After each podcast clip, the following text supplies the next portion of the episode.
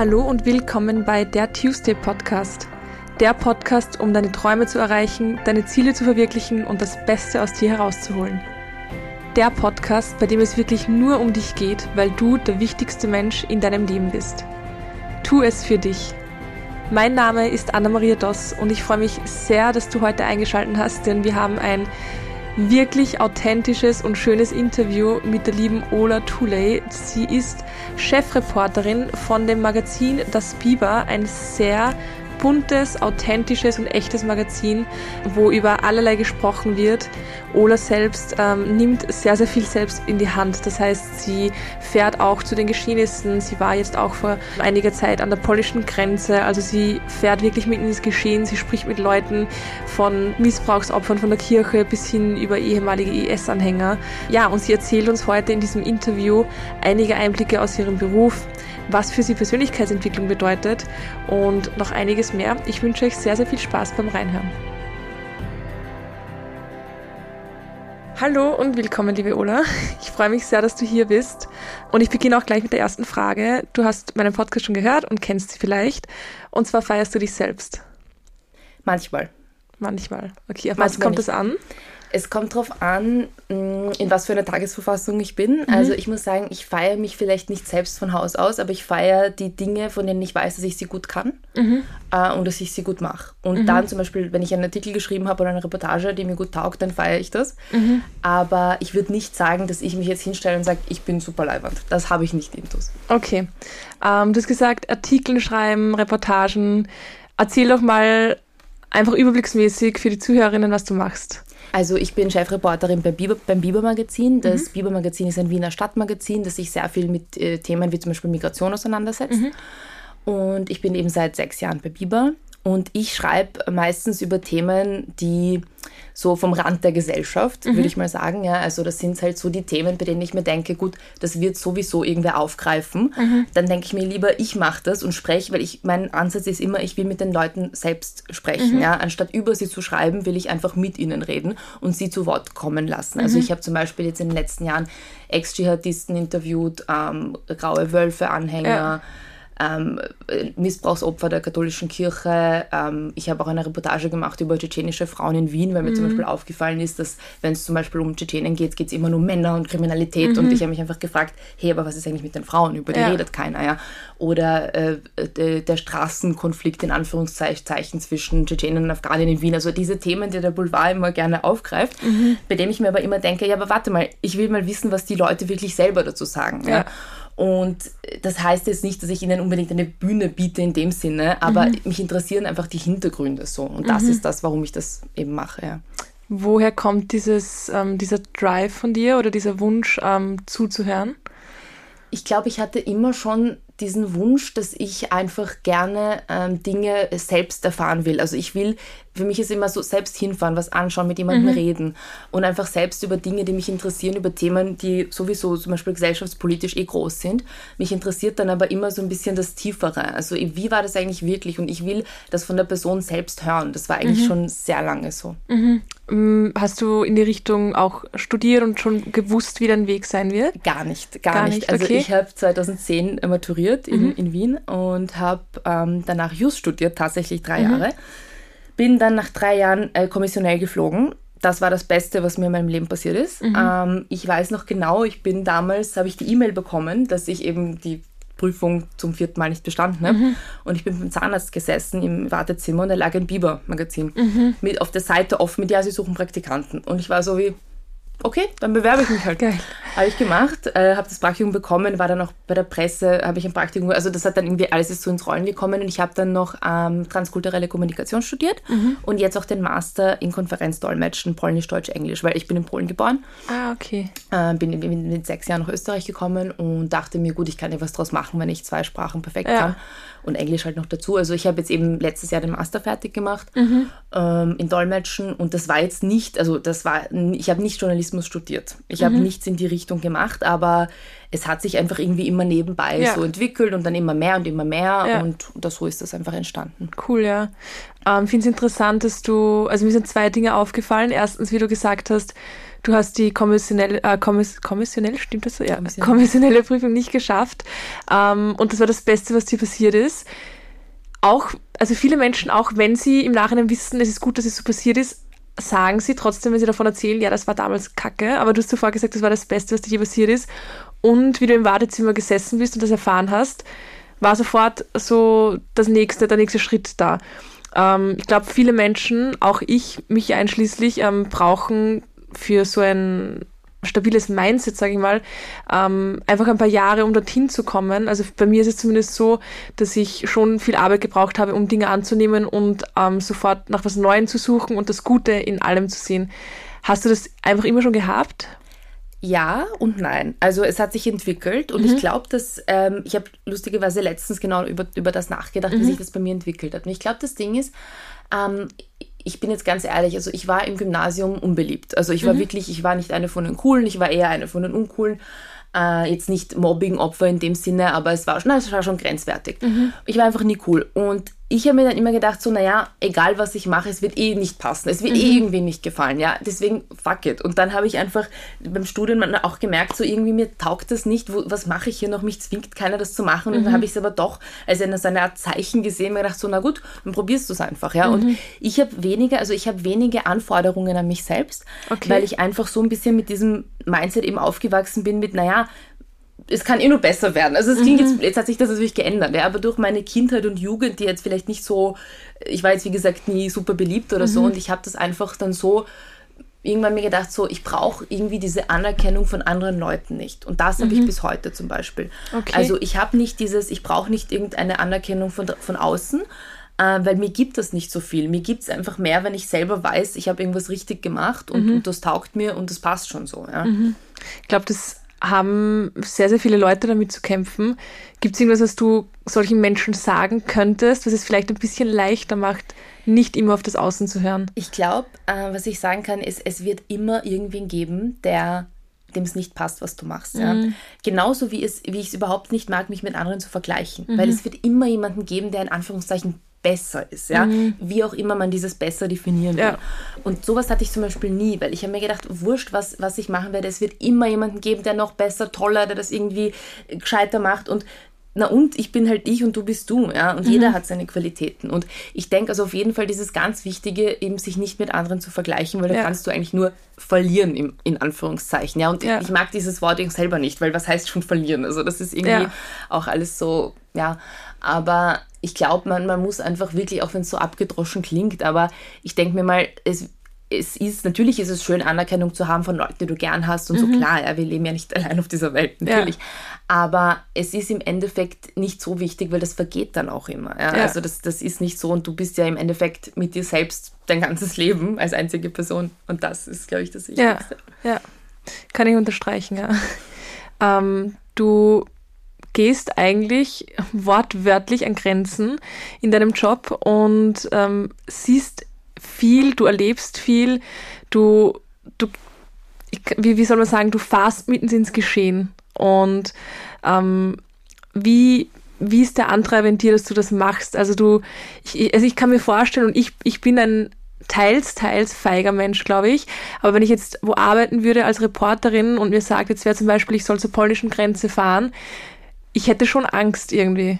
Wie, wie machst du das mit dir selbst aus? Oder was, was ist das für ein Drive, der, der dich dorthin führt dann? Das ist eine echt interessante Frage. Ähm, ich glaube, also ich sage immer, äh, wenn man Angst hat, dann ist man falsch in diesem, in diesem konkreten Job. Mhm. Natürlich hat jeder Angst, ja. Ich mhm. habe Angst vor Tauben. Okay, es hat wirklich, also man kann wirklich vor allem bei allen normalen Sachen auch Angst haben. Aber das zum Beispiel ist bei mir so, da ist der, der, der Wissensdrang mhm. größer als mhm. das. Okay. Und das ist mir wichtiger und es ist schon so, natürlich bereite ich mich auf sowas vor, ja. Äh, natürlich hat auch viel mit Glück zu tun. Ja, man weiß nie, wie irgendwas ausgeht. Aber bis jetzt ist irgendwie alles immer gut gegangen und man muss sich einfach es ist wie gesagt, also ich, habe gar nicht so dieses Empfinden so mit, ja, oh Gott, was ist, wenn was schief geht und was mhm. ist, wenn da irgendwas passiert. Ich habe eher dieses, ich schau mal hin, schaue es mir an und dann überlege ich, wenn ich dort bin, wenn was schief geht, was ich dann mache. Ja? Mhm. Also ich habe selten einen Plan B mhm. ähm, und wenn, dann improvisiere ich einfach. Ähm, hast du auch Vertrauen im Leben oder findet das viel Platz in deinem Leben? Ja, ja. muss ich auch irgendwo haben. Ja, ja. auf jeden Fall, ja. Ähm, ich habe mir vorher ein paar Artikel angeschaut und wir haben vorher auch kurz geredet und da hast du auch einige erwähnt, wie zum Beispiel Missbrauchsopfer in der Kirche, ähm, ehemalige IS-Anhänger und was war, äh, was war noch dabei? Ähm, auf jeden Fall einige Schicksale. Wie grenzt du dich davon emotional ab? Das Ding ist, ich bin, ähm, würde sagen, ich bin nicht ich bin kein sehr emotionaler Mensch, einfach mhm. von Haus aus. Deswegen kann ich mich sehr gut davon abgrenzen. Mhm. Ähm, bei mir ist es natürlich, wenn du zum Beispiel jetzt, wenn du gesagt hast, diese Missbrauchsgeschichte, da ist ein 70-jähriger Mann mir gegenüber gesessen, hat mir das alles erklärt, dem das passiert ist. Also mhm. so ein Missbrauchsopfer, der hat begonnen zu weinen. Ja, mhm. wie reagierst du dann? Ähm, ich habe immer geschaut, natürlich, man soll jetzt den Leuten gegenüber nicht jetzt irgendwie eiskalt und deppert ja. gegenüber sitzen, weil warum will ich auch gar nicht. Aber das sind Dinge, die mich ich würde sagen, ich habe ja keinen 9-to-5-Job. Ja? Das mhm. ist bei mir nicht so mit, ich gehe ich geh, geh aus der Arbeit heim und dann schalte ich ab. Nein, ich bin rund um die Uhr am Überlegen. Ich bin rund um mhm. die Uhr am Leuten, mit Leuten schreiben. So was könnte ich schreiben. Vielleicht kennt der den und vielleicht kann ich da hinfahren und vielleicht und so weiter. Das geht mhm. die ganze Zeit und ich liebe es. Also mich stört es gar nicht. Mhm. Und, äh, und deshalb ist es auch schon so in meinen Alltag irgendwie integriert, dass ich diese Abgrenzung nie wirklich bewusst machen musste, mhm. weil es mich einfach auch nicht so stört. Aber das ist sehr spezifisch und ich kann hunderttausendprozentig verstehen, wenn, wenn jemand nicht so tickt. Ja? Das ja. ist einfach etwas, das ich intus habe ob das gut oder schlecht ist, weiß ich nicht, will ich jetzt auch nicht bewerten. Mhm. Ähm, aber natürlich gibt es manchmal äh, Situationen, wo ich mir dann noch, noch Gedanken mache. Mich fragt zum Beispiel jetzt auch vor, ich habe für die letzte Ausgabe eine Geschichte geschrieben über Foreign Fighters in der Ukraine, also eben mhm. junge Männer aus verschiedenen Ländern, die eben keine Ukrainer sind, aber dort eben kämpfen fahren. Und von dem einen habe ich dann irgendwie nie wieder was gehört, ja, obwohl mhm. wir davor einige Tage ständig geschrieben haben. Mhm. Natürlich habe ich mir gedacht, so, was ist da mit ihm passiert, ja? ja. Und wenn du über Wochen oder längere Zeit mit Personen Kontakt hast für die Geschichten, dann entwickelst du doch irgendwo eine, manchmal auch so eine Art Freundschaft. Ja? Also mhm. jetzt nicht mit allen, aber zum Beispiel ist auch, wie ich dir erzählt habe, ich habe diese Reportage gemacht über tschetschenische Frauen in Wien. Mhm. Das war vor zweieinhalb Jahren und ich habe mit denen, mit manchen von denen immer noch Kontakt. Ja. Mhm, und das war jetzt, das war ja auch kein Interview mit, du setzt dich hin und stellst Fragen, sondern du ja. triffst dich mit denen über, du schreibst mit denen über Wochen, Monate und dann redet man über Privates und dann kommt das dabei heraus und dann du musst ja mal das Vertrauen gewinnen. Ja. ja. Also wie ich schon gesagt habe, das ist schon so in meinen Alltag integriert, dass ich einfach diese Abgrenzung irgendwo nicht habe. Ja, auch perfekt für den Job vermutlich, weil ich glaube sonst ähm, geht man auch etwas unter. Es ist kein Vergleich, aber im Studium mussten, oder mussten, wir haben, ich habe Ergotherapie studiert und wir haben Praktika gemacht und wir mussten uns in den Praktiken immer in Gruppen treffen, um zu verarbeiten und drüber zu reden. Mhm. Und da gab es die einen, die gesagt haben, ja, sie zünden sich eine Kerze an, wenn sie heimkommen. Und dann gab es die anderen wie mich, wo ich gesagt habe, ich gehe aus dem Krankenhaus raus und bin von den Gedanken weg, weil was soll ich, was soll ich sonst machen? Ich kann ja nur das machen, was ich machen kann dort. Mhm. Ähm, und ich glaube, ich glaube, beides ist wichtig in jedem Beruf, aber ich glaube, gerade für deinen Beruf ist es vielleicht wichtiger, dass du das einfach Intus hast, dich abgrenzen zu können. Ja, also ich, ja, so kann schon sein. Ja, wie gesagt, ich, ich will es jetzt nicht so bewerten, weil es, mhm. da ist jeder anders, aber zum Beispiel auch jetzt, wo, ähm, jetzt, wo eben mit, auch mit dem, mit dem Ukraine-Krieg, ähm, wenn ich davon gehört habe, eben ganz viele meiner Freunde haben dann auch eben ähm, Spenden gesammelt und mhm. haben jemanden bei sich zu Hause aufgenommen und so. Und ich war so sehr damit beschäftigt, darüber zu berichten. Wir sind eine sehr kleine Redaktion und wir haben, wir sind ein Monatsmagazin, aber wir waren echt so im Tageszeitungsmodus.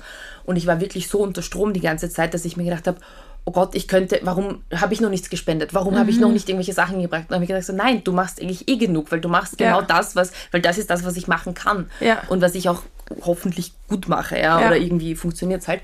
Äh, und das ist halt so mein Input quasi. Und ja. deswegen denke ich mir manchmal vielleicht auch, weil ich hoffe, dass das auch irgendwie was bringt, so gesellschaftlich, ähm, dass mir das auch selbst was gibt einfach. Ja. Finde ich interessant, dass du es jetzt angesprochen hast mit diesem Gewissen oder diesen Gewissensbissen, was kann ich tun und mache ich zu wenig.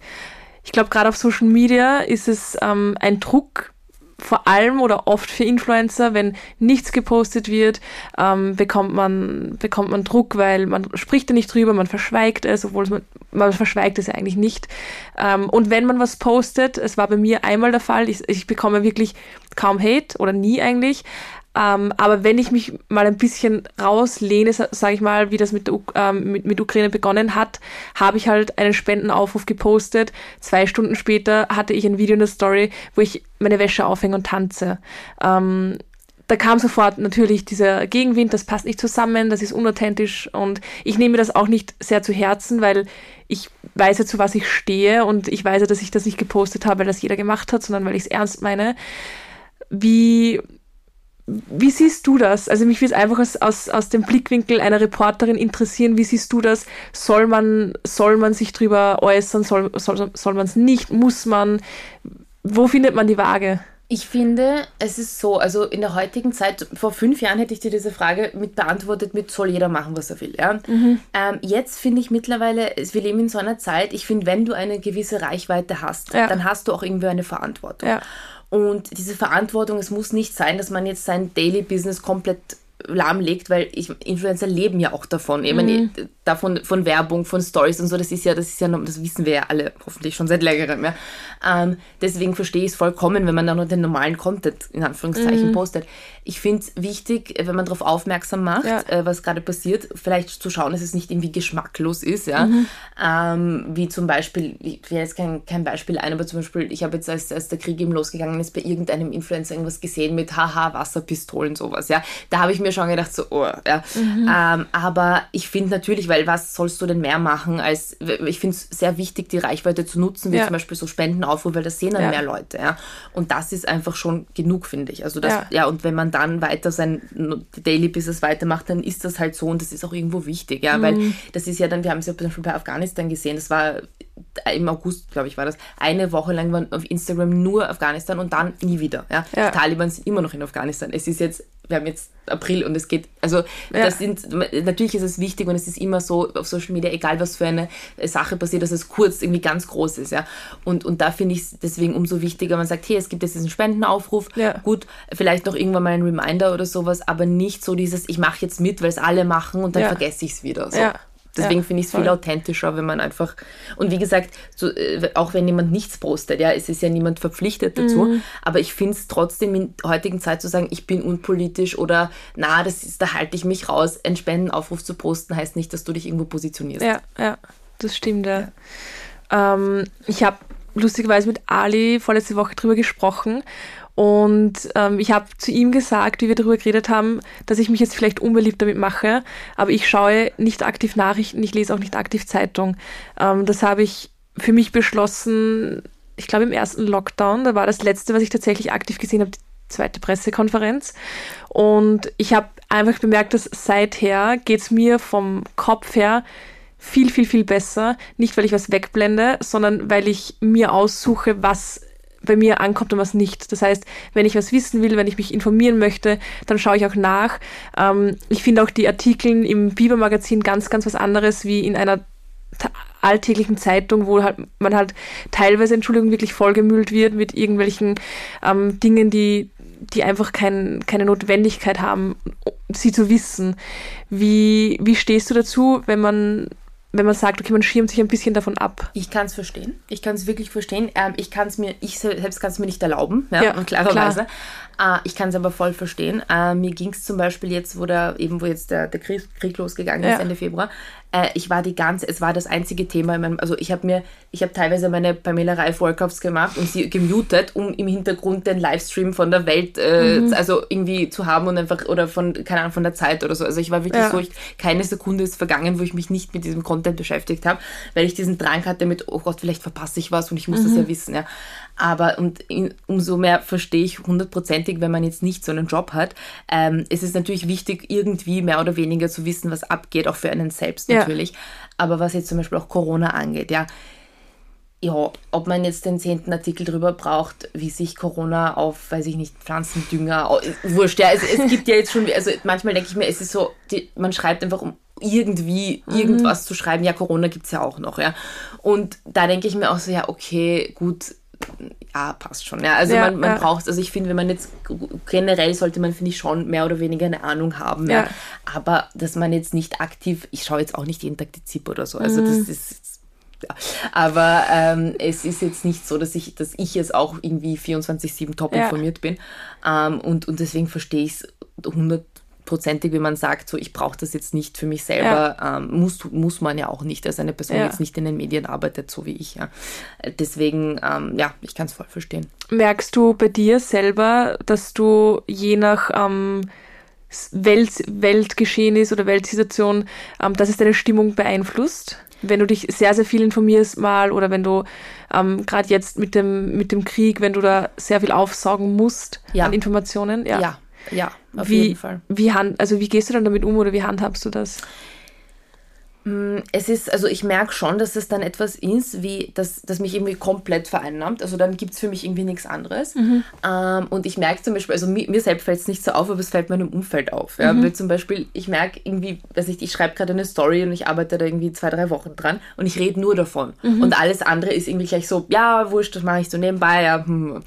Und, und ich merke das zum Beispiel, wenn irgendwie Leute von irgendwie so alltäglichen Dingen dann erzählen, so, ja stimmt, es gibt ja noch das normale Leben quasi. Mhm. Ja. Und da, da rutsche ich, da merke ich selbst bei mir, ich rutsche da manchmal ein bisschen zu sehr rein. Aber dann gibt es, ich meine, manchmal ist es auch schon auch so, wenn ich jetzt zum Beispiel an einer ärgeren Geschichte arbeite, dass ich dann am Abend einfach OC California mir reinziehe oder die mhm. Kardashians oder Gossip Girl oder sowas, ja. ja. Oder Bridgerton jetzt. Ja. ja. Ähm, also das ist so ein bisschen so meine, meine Art aus, da kann ich zum Beispiel voll gut abschalten. Oder ich spiele Sims Ah, nice. Habe ich schon ewig nicht mehr gemacht. Geil. Das ist so mein, das ist so wirklich so mein, die Zeit, wo ich sage, so bitte, es gibt nichts Geileres, als ich, ich esse meine Tiefkühlpizza und spiele Sims. Also mhm. ich, es ist, das sind so die, die Dinge, die ich einfach für mich selbst mache und da will ich aber auch nicht mit jemandem anderen auftreten. Also das Ding ja. ist halt, wenn ich so vereinnahmt bin, dann habe ich oft auch keine Energie und das merke ja. ich, ähm, für, für andere, mit anderen Menschen einfach um, um, über andere Themen zu sprechen. Das ist vielleicht nicht gut, aber es ist so. Mhm. Und dann will ich einfach auch alleine sein und dann merke ich so, okay, nach so einem Sims-Abend geht es mir dann wieder voll gut. Ja. Ähm, wie findet Persönlichkeitsentwicklung oder Spiritualität in deinem Leben ähm, Platz? Also, mh, mm, ich habe, gute Frage eigentlich. Ähm, Spiritualität im, naja, also ich bin jetzt nicht wirklich spirituell, würde ich sagen. Mhm. Ähm, ich glaube auch nicht an Sternzeichen und so, also mhm. das ist irgendwie gar nicht so meins. Ich, hab, ich bin was katholisch getauft und mhm. gefirmt und ähm, bin aber vor ein paar Jahren ausgetreten aus der Kirche, mhm. weil es mich einfach null angesprochen ja, hat. Also ich bin viel zu, viel zu, also überhaupt, weil ich große Probleme mit der Kirche habe, aber einfach, weil ich zu realistisch bin. Mhm. Also einfach, das ist, das hat nicht so wirklich einen Stellenwert in meinem Leben. Ich finde es natürlich nicht uninteressant. Ja. Ähm, also jetzt nicht die Kirche, sondern, sondern einfach irgendwie so das, das ganze Spirituelle finde ich nicht uninteressant, aber es ist einfach nicht so meins, weil ich auch nicht so die Kapazitäten habe, mich so damit zu beschäftigen, mhm. würde ich mal sagen. Ähm, und ich finde es aber spannend, wenn das jemand, jemand schon sagt. Und was war das andere? Ähm, Persönlichkeitsentwicklung ob das irgendwie in deinem Leben Platz findet, dass du sagst, ähm, du beschäftigst dich mit dir selbst, du, du, du lernst dich kennen, du kennst deine Glaubenssätze, du kennst deine ähm, guten und unter Anführungszeichen schlechten Seiten. Ich mag das Wort nicht, weil ich finde, es sind halt einfach nicht Seiten, sondern das ist man einfach.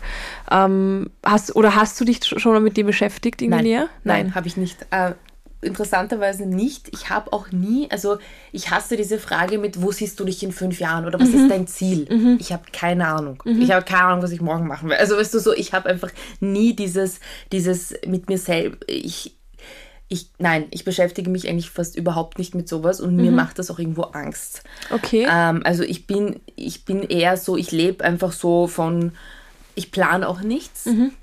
Ähm, ich schaue immer, gut, was passiert morgen, was passiert in, ja. einer Woche, was wird da sein, vielleicht ergibt sich und durch meinen Job so, ich weiß nie, wie meine Woche ausschauen wird. Ja. Es kann sein, dass ich alles nochmal, manchmal ist es Urfahrt und manchmal mache ich zehn Sachen an einem Tag, es ist immer so unterschiedlich. Ähm, und dadurch, ich, ich merke das erst immer im Nachhinein, mhm. wie ich mich irgendwie entwickelt habe. Mhm. Ähm, das merke ich an meinen Texten, die ich geschrieben habe, das merke ja. ich an irgendwelchen weiß ich nicht, Freundschaften, an irgendwelchen, wie ich meine Wohnung umgeräumt habe, alles Mögliche. Mhm. Ja. Und, und ich plane sowas aber nicht, weil mhm. ich das einfach auch nicht kann, glaube ich. Also würde ich, glaube ich, was planen und dann würde es nicht hinhauen, dann würde ich mich voll ärgern. Deswegen mhm. plane ich einfach nichts und lasse alles so auf mich zukommen, wie es ja. irgendwie gerade kommt. Und irgendwie fahre ich damit schon 29 Jahre. Also ich glaube, das funktioniert. Aber ich finde es ich interessant, dass du Persönlichkeitsentwicklung in Verbindung bringst mit, wo sehe ich mich in fünf Jahren und ähm, mit Planen, weil für mich zum Beispiel, also mein, mein, meine größt, mein größtes Learning oder mein, mein wertvollstes Learning aus der Persönlichkeitsentwicklung ist, im, im Jetzt zu sein.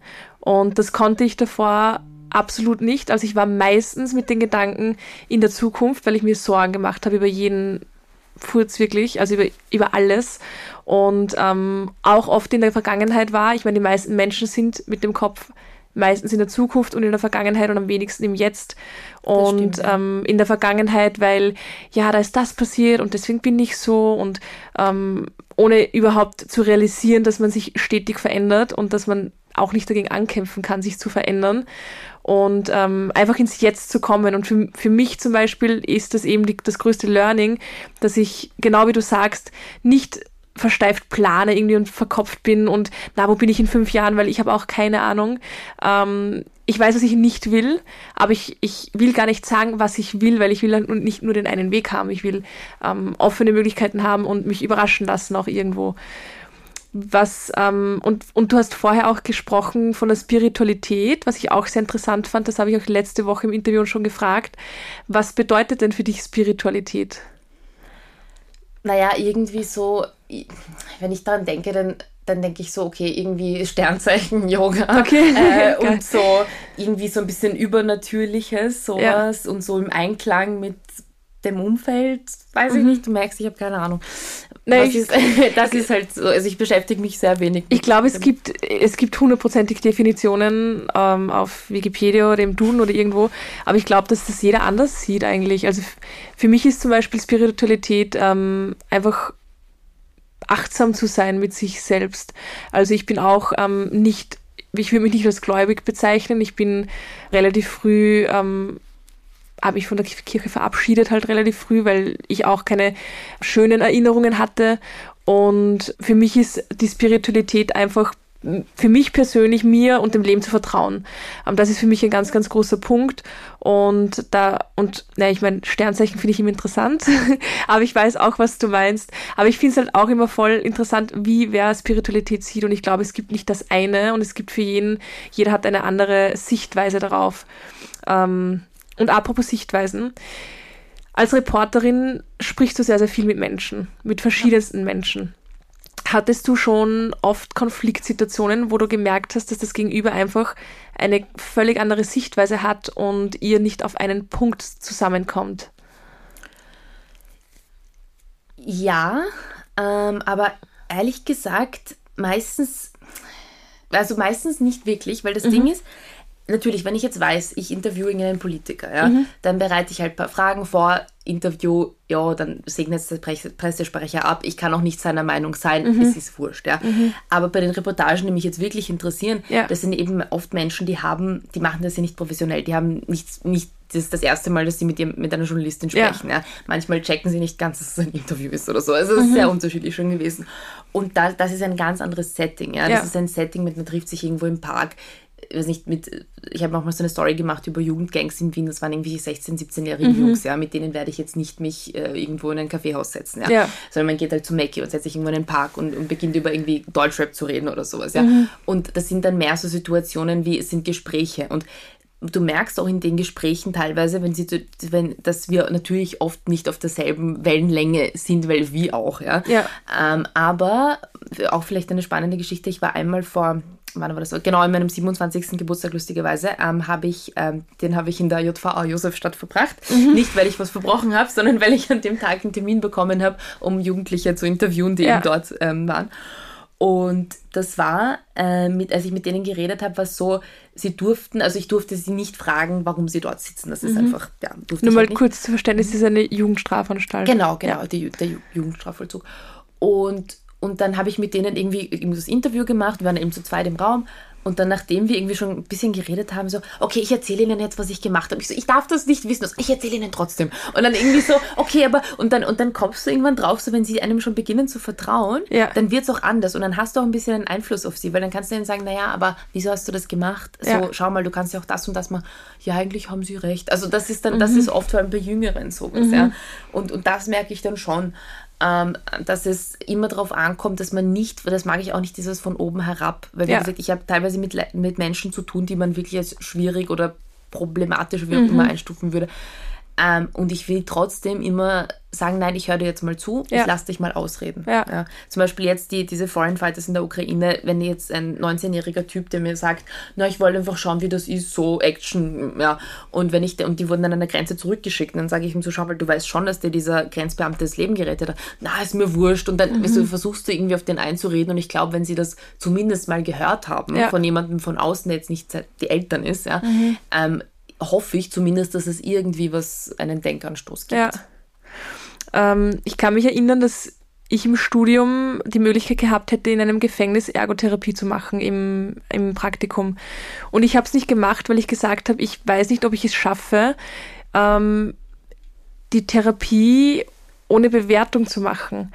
Also wenn ich weiß, was dieser Mensch gemacht hat, dass ich hier sitze und dem helfen muss, ohne dass ich jetzt ein böser Mensch bin, aber ich wusste einfach nicht, ob ich es schaffe und deswegen wollte ich es nicht machen, weil ich nicht jemanden schlecht behandeln wollte, obwohl ich auch ein Mensch bin. Ich sage, wenn ich mit Freunden rede über jemanden, den ich noch nicht kenne und die erzählen mir irgendwas, ich sage immer, erzähl es mir nicht, ist mir egal, das ist deine, das ist deine Bewertung. Ich will mir mein eigenes Bild machen. Aber gerade in dem Bereich, und du hattest ja auch ähm, Interviews mit ehemaligen IS-Anhängern, wie schaffst du es, dass du völlig wertfrei reingehst, ohne dass du jetzt irgendwie ein komisches Gefühl hast oder irgendwas? Also ich bin ähm, ja auch nur irgendwo ein Mensch, deswegen bin ich auch, also ich völlig wertfrei war ich nicht, vor allem am Anfang nicht. Ja. Ähm, als ich begonnen habe, mich mit diesen Themen auseinanderzusetzen, vor circa drei, vier Jahren war das, ähm, da hatte ich schon auch meine Vorurteile, ja, Ja. muss ich ganz ehrlich zugeben. Aber je mehr ich mit diesen Leuten zu tun habe, und es sind ja ganz unterschiedliche, desto mehr merke ich eigentlich so, eigentlich stimmt. Also natürlich irgendwo hat man, jeder, jeder hat irgendwelche Vorurteile Ja. oder irgendwelche Wert, natürlich, ja, es ist ja auch irgendwo normal. Aber je mehr man sich damit auseinandersetzt, desto mehr merkt man irgendwie, na warte mal, so ist das eigentlich gar nicht. Ja, weil du jetzt zum Beispiel auch das angesprochen hast mit den, mit den, mit den Ex-Dschihadi-Jungs, die haben ähm, teilweise dann über die hat, hat, da haben die dann irgendwelchen Freunden von denen, die ich dann interviewt habe, gesagt so, hey, aber die ist leiwand, die ist nicht wie andere Journalisten. Und so hat sich das dann irgendwie rumgesprochen, ja. Oder die zum Beispiel reposten bis heute irgendwie Artikel von mir und so, wo, dann schreiben also in, auf Instagram oder so. Und dann denke ich mir, von solchen Leuten, weißt du, die, und von denen dann quasi diese Anerkennung zu haben von Leuten, wo du eigentlich nicht mal irgendwie drauf kommen würdest, dass du mit denen irgendwas zu tun haben würdest, ja Ja. Und denen mal ein bisschen zuzuhören, weil das sind ja dann meistens Leute, die sich ja ge ge geändert haben oder die, sich, die sich schon so quasi das daraus geschafft haben. Ja? Und das sind auch die Geschichten, die finde ich auch auf jeden Fall, die man auch irgendwie erzählen muss. Ja. Ja. Und, und so merke ich einfach, das gibt mir schon, weil, weil wenn ich sehe, dass solche Leute dann einfach sagen, hey, warte mal, aber schau die, weil die ist das- eben die ihren Freunden davon erzählen, dass es gibt mir viel mehr, als wenn jetzt irgendwie, ich weiß nicht, irgendein Armin Wolf was von mir retweetet. Das ist einfach so. Ja. ja. Was würdest du sagen, ähm, jetzt das Conclusio von, ich mag das Problem nicht problematischen Jugendlichen oder problema problematischen Menschen, aber von, von, von Menschen, die Vom Rand für, der Gesellschaft. genau für die Gesellschaft einfach schwierig einzuordnen sind. Was ist dein Conclusio, was das größte Problem unter Anführungszeichen bei diesen Menschen ist? Ist es die Angst? Ist es ähm, ein, ein nicht gerecht behandelt worden sein? Ist es die Kindheit? Es ist oft so, dass, ähm, also so pauschal ist es schwierig zu sagen, aber ich glaube, dass oft das ist, dass ähm, sie von der Gesellschaft eh schon abgestempelt werden. Und dann zum Beispiel einer hat mir mal gesagt, das war eh von, ich glaube, das war der Artikel über die, über die Ex-Dschihadistin, der gesagt hat, naja, wenn mich die Gesellschaft eh als Teufel sieht, dann gebe ich mich so. Weil es ist eh schon, also du bist eh schon abgestempelt, du bist Ausländer, du bist irgendwie äh, sozial aus einer schwachen, sozial schwachen Familie, äh, du hast, du bist Moslem und das ist dann oft so dieses Muster, dass sie sagen, so uns will hier eh keiner. Ja. Ähm, warum sollten wir uns dann noch anstrengen? Ja? Und das ist oft, das ist natürlich in vielen Fällen absolut keine Entschuldigung, ja? aber es ist irgendwie mitunter ein Grund oder irgendwie eine Art Erklärung dafür. Also so könnte ich das schon auf jeden Fall auch, ähm, das kann man schon sagen, ja. Das ist, ich, ich weiß nicht, wo ich das mal gehört habe, aber man sagt doch, oder ich, oder ich, ich bilde mir das gerade ein, aber ich, ich glaube, ich habe es schon mal gehört oder gelesen, dass man oft sagt, ähm, der Täter oder wer auch immer wurde genauso von der Gesellschaft mitgeformt oder die Gesellschaft ist mitschuldig, ähm, auch wenn man die Person vielleicht gar nicht kennt. Und ich glaube, das ist halt genau dieses, ähm, naja gut, wenn es eh schon so ist, dann ist es wahrscheinlich schwieriger, das Gegenteil zu beweisen, anstatt ihnen das zu geben, was sie haben wollen. Erstens das oder manchmal hat man auch nicht die Möglichkeit, das Gegenteil ja. zu beweisen. Und wie gesagt, ich will das jetzt auf keinen Fall da irgendwie verharmlosen. Ja. ja? Also es gibt natürlich Fälle, wo es absolut überhaupt keine Entschuldigung gibt mhm. und dann fragst du dich echt so, okay, dann bist du einfach irgendwie blöd, ja. Aber, aber es gibt natürlich ähm, sehr viele Fälle, vor allem bei jüngeren ja. Leuten, ja. ja. Also das, das formt es auf jeden Fall, auf ja. alle Fälle mit, ja. Hundertprozentig. Was waren für dich die größten Learnings in den letzten sechs Jahren beim Biber Magazin oder die größten Stärken, die du für dich entwickeln konntest? Dass ich mit dem, was ich immer schon gemacht gern gemacht habe, so schreiben, tatsächlich mein Leben finanzieren kann. Mhm. Weil das habe ich lang nicht, ich habe lang nicht gedacht, dass das überhaupt irgendwie eine, also dass das irgendeine Möglichkeit ja. sein wird. Ich habe, wie gesagt, immer schon gerne geschrieben, aber das ist so, das sagt, sagt man einfach so leicht, ja.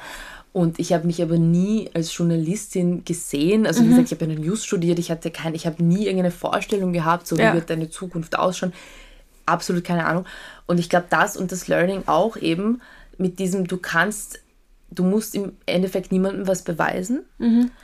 Und solange du selber, und ich bin auch nicht immer mit mir selbst zufrieden, aber wenn du mit dir selbst zufrieden bist, ähm, dann ist das schon ein riesen, riesen Schritt. Ja. Mhm. Und das kann, das ist wie gesagt bei mir, also sehr unterschiedlich. Ähm, manchen Tagen denke ich mir so, schaue ich in den Spiegel denke mir, what the fuck, ja. Also mhm. es ist aber, und das, das stört mich aber nicht mehr so, als es ich ja. war. Ja. ja. Also ich glaube, ich habe auch einiges an Selbstvertrauen dazu bekommen. Mhm. Und was mich ein bisschen nervt, ist so, ich weiß nicht, ob das jetzt so viel damit zu tun hat, aber wenn man ja immer so überall sieht, eben liebe dich selbst und Body Positivity mhm. und alles mögliche. Ich habe zum Beispiel ultra mega Augenringe genetisch und ich will sie jetzt endlich spritzen, weil ja. ich einfach das nicht mehr anschauen kann. Und dann Leute zu mir kommen und sagen so, nein, aber das gehört zu dir. Nein, es stört mich. Es ist nicht ein Charakterzug, es ja. ist einfach, es ist schwierig und ich mag es nicht. Ja. ja. Und, und dann denke ich mir so, aber warum, warum, weißt du, und dann, das sind auch, natürlich wurde ich deswegen auch irgendwie jahrelang gemobbt und was auch immer, das hat natürlich auch die Gesellschaft einen großen Einfluss darauf. Aber deswegen finde ich so dieses, dieses zu sehr, dieses Ja und jeder ist perfekt, wie er ist. Ja und nein. Also weißt du, so man kann und auch so, ich mag es auch nicht, dieses an sich arbeiten, so was, was soll das überhaupt heißen? So, mm. keine Ahnung. Wenn mir irgendwas nicht taugt, dann ändere ich es. So. Ja. Das äh, kann ich zu das, ja. 1000 Prozent unterstreichen. Also das ähm, habe ich lustigerweise auch vor kurzer Zeit in, in, in den Stories drüber geredet, dass es mir so auf die Nerven geht teilweise, wenn, wenn über Selbstliebe gesprochen wird. Naja, warum schminkst du dich denn dann? Und ich denke ja. mir, naja, warum gehst du zum Friseur? Warum ja. lässt du nicht alles einfach sprießen, ja, wenn du dich genau. eh so selbst liebst? Und ich habe dann auch gesagt, für mich ist Selbstliebe nicht alles zu akzeptieren und anzunehmen, so wie es ist, sondern Selbstliebe ist, solange du dich wohlfühlst, mach es einfach, weil du machst es ja dir zuliebe. Und ähm, ja, also auch das mit den Augenringen verstehe ich. Eine Freundin von mir war auch gerade die Augenringe unterspritzen und sie ist mega, mega glücklich, weil es dich einfach irgendwo auch einschränkt in der Früh, weil es dich nervt, weil du es nicht mehr sehen kannst. Auch ich habe schon ähm, mal meine Lippen spritzen lassen, nur so, dass ich es gesehen habe, weil es mir wichtig war, nicht für die anderen und weil ich meine Lippen einfach nicht mochte, weil sie mir so dünn waren und das nicht erst seit es Social Media gibt oder Kim Kardashian, sondern seit ich zehn war. Ähm, Same, bei mir auch. Ich war seitdem ich glaube ich elf oder zwölf und das, das ja. hat mich so immer schon gestört ja. und dann immer, wenn dann Leute kommen und sagen, ah, nein, aber das ist mir gar nicht aufgefallen. Ja, Bullshit, natürlich. also, come on, ja. Und das ist einfach, ähm, ja, also ich gebe dir dafür. Ja, also ich finde es auch cool, dass du das ansprichst, auf jeden Fall. Ähm, zurück nochmal zu, ähm, zu deinem ganzen Beruf und was du machst. Wie war das denn für deine Eltern? Weil du hast gesagt, du hast vorher Just studiert und ähm, dann das nicht geschafft. Was, was, was haben sie damals gesagt und was sagen sie jetzt? Also lustigerweise, ich, ich komme eben aus Polen, also meine mhm. Eltern sind auch bei den Polen geboren, ich ja auch. Mhm. Ähm, und da gab es schon so diesen typischen Ostblock-Druck, so du musst, gut, musst gut in der Schule mhm. sein und so, das, das gab es schon immer. Aber interessanterweise, mein Papa hat selber Jus studiert und hat damals zu mir gesagt, mit 18 so, das ist nichts für dich. Mhm. Und ich damals mit meinen 18 Jahren, nein, aber ich kann das, ich kann das. Und so, ich sage nicht, dass du es nicht schaffst. Ich ja. sage dir einfach, du, ich glaube, du solltest eher was Kreativeres machen, aber mach mal. Okay. Und nach den drei Jahren war ich dann so, okay, da hat das vielleicht recht. ähm, und ich muss sagen, sie haben mich aber immer sehr unterstützt. Ähm, ja. Also ich meine, meine Mama kriegt, glaube ich, jetzt jede zweite Woche einen Herzinfarkt, wenn sie hört, was ich schon wieder schreibe oder wo ich schon wieder hinkomme. Kann ich mir vorstellen. Ähm, aber im Endeffekt sind sie schon sehr also unterstützen mich schon sehr und sind auch sehr stolz, würde ich sagen. Ja. Es ist jetzt nicht so, also es gab jetzt bei uns nie so ein du musst das und das machen mhm. ähm, oder du musst jetzt irgendwie den und den Beruf machen. Das, das gab es nicht. Ja. Ich, ich habe jetzt aber auch nicht so, ich höre jetzt auch nicht so mit, oh, du bist so toll und, und wir sind ja so unglaublich stolz auf dich, aber ich merke einfach, das passt schon. Ja? Also okay, so, okay. so, es wird schon, ähm, es, es, es, ist schon, es ist schon okay, so wie es ist und mhm. ich weiß, dass ich die Unterstützung habe, wenn ich sie brauche. Ja, das, das ist gut, das ist schön, ja. Ähm, ich muss nur kurz mein Handy in die Hand nehmen. Und zwar habe ich mir einen Screenshot gemacht von einem Post von 2019. Da hast du, ähm, da hast du einen Screenshot von einer Nachricht ähm, mhm. gepostet. Ich will es eigentlich gar nicht vorlesen, aber es, es ist eigentlich sehr beleidigend. Mhm. Und es ist eine, eine richtige Hate-Nachricht. Ähm, wie, ich, ich finde deine Caption so geil. Du hast drunter geschrieben, ich bin immer wieder überwältigt von der Liebe, die mir als Fanpost zugeschickt wird. Finde ich nice, würde ich genauso machen, hätte ich aber früher nicht so gemacht. Das war 2019, das ist jetzt schon drei Jahre her. Wie, wie konntest du dir diese, ich will nicht sagen Mauer, aber diese, ist mir doch scheißegal, diese Einstellung aufbauen, weil sowas ist ja schon irgendwie auch ähm, verletzend. Ja, also das hat gedauert, äh, mhm. natürlich. Ich habe nicht, also wie gesagt, ich, ich, dadurch, dass ich eben aus Polen komme, ähm, Polen ja ein sehr nach wie vor nationalistisches Land ist, sehr mhm. viele Menschen sind dort so eingestellt einfach. Ähm, und denen taugt es nicht, dass ich einfach für ein Magazin schreibe, das sich sehr viel mit Migration auseinandersetzt. Mhm. Ja um das jetzt mal sehr schön zu formulieren. Ja. Ähm, und ich kriege öfters von, ähm, das sind meistens einfach Polen, ja, mhm.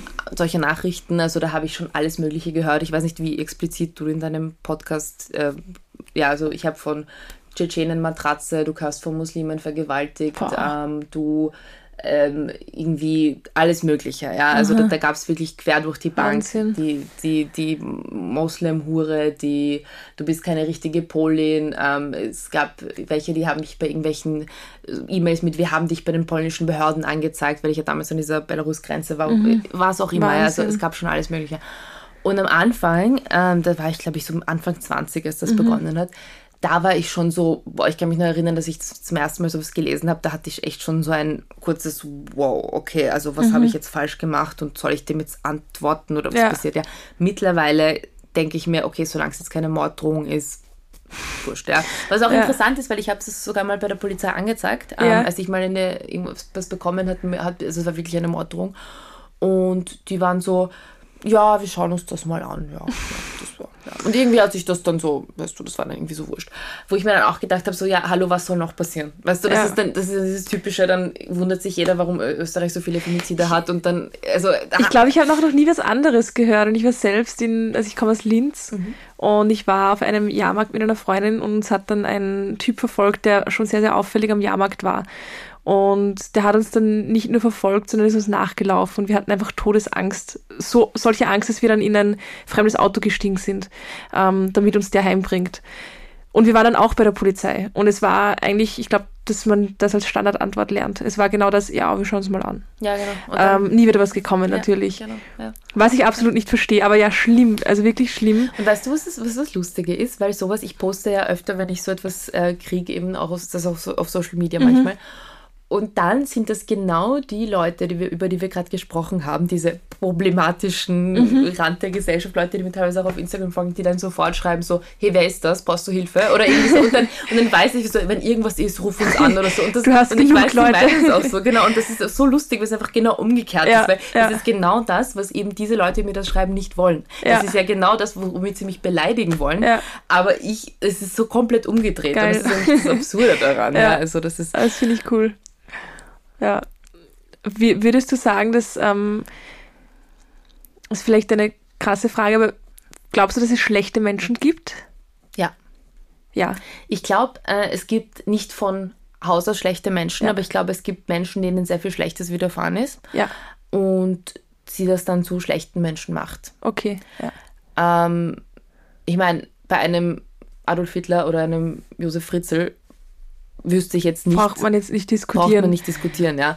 Ähm, es sind jetzt so, so sehr prominente Beispiele, ja. aber ich denke, ähm, es gibt nicht für alles eine Rechtfertigung und ich glaube schon, dass es, wenn Menschen vorsätzlich sehr schlimme Dinge machen, dann finde ich schon, dass es sie das zu, ja. zu schlechten Menschen macht. Ja. Ähm, okay. Ich komme zur letzten Frage. Die kennst du? Oder kennst du sie nicht? Ich frage sie einfach mal. Nicht, das ist keine Überprüfung jetzt oder so. okay. ähm, warst du schon mal in New York? Nein. Nein, aber du kennst den Times Square? Ja. Ja. Und da gibt es einen sehr, sehr großen Bildschirm, wo jedes Jahr zu Silvester der Countdown runtergezielt wird, wo man sowohl über Radio als auch übers Fernsehen als auch vor Ort dabei sein kann.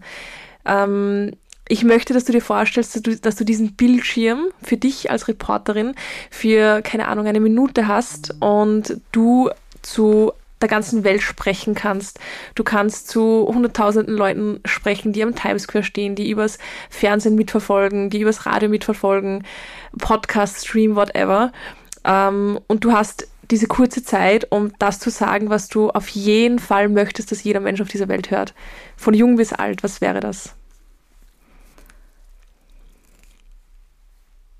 Nimm dich selbst nicht so ernst. Okay. Das ist, glaube ich, das, was ich, was ich, was ich, ich sagen gut. würde. Was ähm, magst du ein bisschen drauf eingehen, was du damit meinst? Ja, weißt du, ich habe mir gedacht, das habe ich jetzt vorher noch nicht so erwähnt. Das ist auch ein Thema, über das spreche ich nicht mehr so wirklich öffentlich, aber ich habe auch schon drüber geschrieben, also ist schon mhm. okay. Ähm, ich habe so eine Nervenkrankheit, ein bisschen so wie Multiple Sklerose, wenn du es mhm. kennst. Das ist so einfach, dass ich, meine ja. genau, Hände, Füße einschlafen und so. Und ich habe das, äh, die Diagnose bekommen, da war ich so 19. Mhm. Und da hat es geheißen, naja, also in fünf Jahren kann es sein, dass sie da nicht mehr gehen oder so. Ja? Mhm. Ich war 19 Jahre alt. Wenn du es mit 19 hörst, denkst du dir, ja, geil. Ja. Und seitdem habe ich irgendwie dann gemerkt, so, okay, das ist vielleicht auch so mein Drang, dass ich immer alles so schnell, schnell machen will und irgendwie nicht so viel überlege und nicht plane vor allem, weil ich mhm. habe keine Ahnung, ich will nicht wissen, wie meine Zukunft ist. Ich weiß es nicht. Ja? Und ich glaube, das ist schon etwas, ich habe das auch irgendwie ins Positive umgedreht. Das mhm. klingt irgendwie so blöd, aber ich habe mir sehr lange, ich habe ich bin immer, ich heule nicht oft, aber ich habe wirklich sehr viel geweint äh, mhm. zu der Zeit. Ich habe mir echt gedacht, so, fuck, was, was soll das, was wird das ja? Und mittlerweile kann ich so, kann ich drüber, mit damit umgehen und auch drüber lachen. Mhm. Und das ist zum Beispiel so, wie ich, ich spüre zum Beispiel meine Füße nicht, also meine da unten. Mhm. Und es passiert manchmal, dass ich irgendwie keine Glasscherbe habe im Fuß und dann laufe ich den ganzen Tag damit rum. Ja. Und dann sehe ich es am okay. Arm und denke mir so, oh ja, schon wieder. Ja. Und ich mache einfach Witze drüber. Oder zum ja. Beispiel, ich kann nicht mit hohen Schuhen laufen, weil es einfach nicht geht. Und deswegen habe ich es zu meinem Style gemacht, jetzt immer diese fetten Treter zu tragen und sage, ja, das ist so voll mein Ding, mhm. nur weil ich nur mit diesen Schuhen gehen kann. Also so, so ich mache mich einfach lustig drüber. Und, und, und es ist meine Art, damit umzugehen mit dieser Sache. Und ich verstehe es voll, wenn das jemand nicht nicht, ähm, nicht so macht und mhm. wenn das jemand, ich meine zum Beispiel, ich muss sagen, ich, ich führe auch kein super gesundes Leben. Ja. Also ich ernähre mich wie eine Mülltonne. Ich, ich trinke, keine Ahnung, sechs Dosen Cola Zero am Tag. Ähm, ich färbe meine Haare irgendwie mit einer 6-Euro-DM-Farbe. Also ich bin jetzt wirklich nicht jemand, der, der jetzt irgendwie sehr auf sich achtet und so. Vielleicht, das hängt alles, glaube ich, auch alles damit zusammen, ja. weil ich irgendwann beschlossen habe, so, ja, aber ich will das Beste draus machen ja. irgendwie. Und, und das ist nicht mehr etwas, was mich runterzieht. Es ist auch mhm. nicht etwas, was mich definiert. Ja. Deswegen rede ich auch nicht so viel drüber, weil ich ja. nicht will, dass irgendwer kommt und sagt, ah, oh, du Arme. Ja. Mhm. Ich wüsste nicht, wie, ich weiß nicht, wie du das machst, so stark zu bleiben. Ja, was ist die Alternative? Zu Hause sitzen und häkeln kann ich nicht. Also zu Hause sitzen und weinen, ich weiß es nicht. Ja. Äh, und, und das ist, glaube ich, schon etwas, was, was mich dann auch irgendwie dazu gebracht hat, Dinge nicht so hundertprozentig ernst zu nehmen und nicht einfach immer alles so weil man weiß eh nie, wie es kommt. Ja. ja. Ist natürlich nicht auf alles im Leben zu übertragen. Klar, ja. Yes. Dankeschön für, fürs Teilen. Danke für das Interview. Es ist mega schnell vergangen. Es sind 47 Minuten. Mir kommt es vor wie 20. Ja, ja, ich dachte auch gerade. Aber ähm, es war echt, echt cool und ein sehr nicer Einblick. Und ich glaube auch für die Zuhörerinnen sehr interessant. Ich verlinke alles, ähm, das Biber-Magazin, das gibt es ja auch online, ähm, deinen Instagram-Kanal, wenn man noch irgendwelche Fragen hat. Gerne. Und ja, ich danke dir. Danke dir. Ich habe es echt, ich, ich habe auch gesagt, das sind jetzt fünf Minuten oder so vergangen. Extrem, ja. äh, war echt super spannend und vielen, vielen Dank. Dankeschön. Das war das Interview mit der lieben Ola. Ich fand, es ist wie im Flug vergangen. Wir haben fast 50 Minuten gesprochen. Es hat sich angefühlt wie 20. Aber ja, ich bin beflügelt, ich bin überrascht und ich bin sehr, sehr dankbar, dass wir dieses Interview führen konnten, damit ich auch euch zeigen kann, was sie denn wirklich macht und äh, ja, und einfach ein paar Einblicke in, in das Leben einer Chefreporterin zu geben und auch wie sie denkt und was sie von Menschen haltet, die vielleicht von der Gesellschaft schon ausgestoßen wurden. Ich finde, sie hat das perfekt beschrieben. Ich hoffe, es hat euch auch gefallen. Ich verlinke euch das Biber Magazin. Ich verlinke euch auch den Instagram-Account von der lieben Ola. Und ich freue mich, wenn ihr mir Feedback gebt auf das Interview, beziehungsweise uns. Ich hoffe, es hat euch gefallen. Und ich wünsche euch jetzt noch einen wunderschönen Tag. Alles Liebe, eure Anna.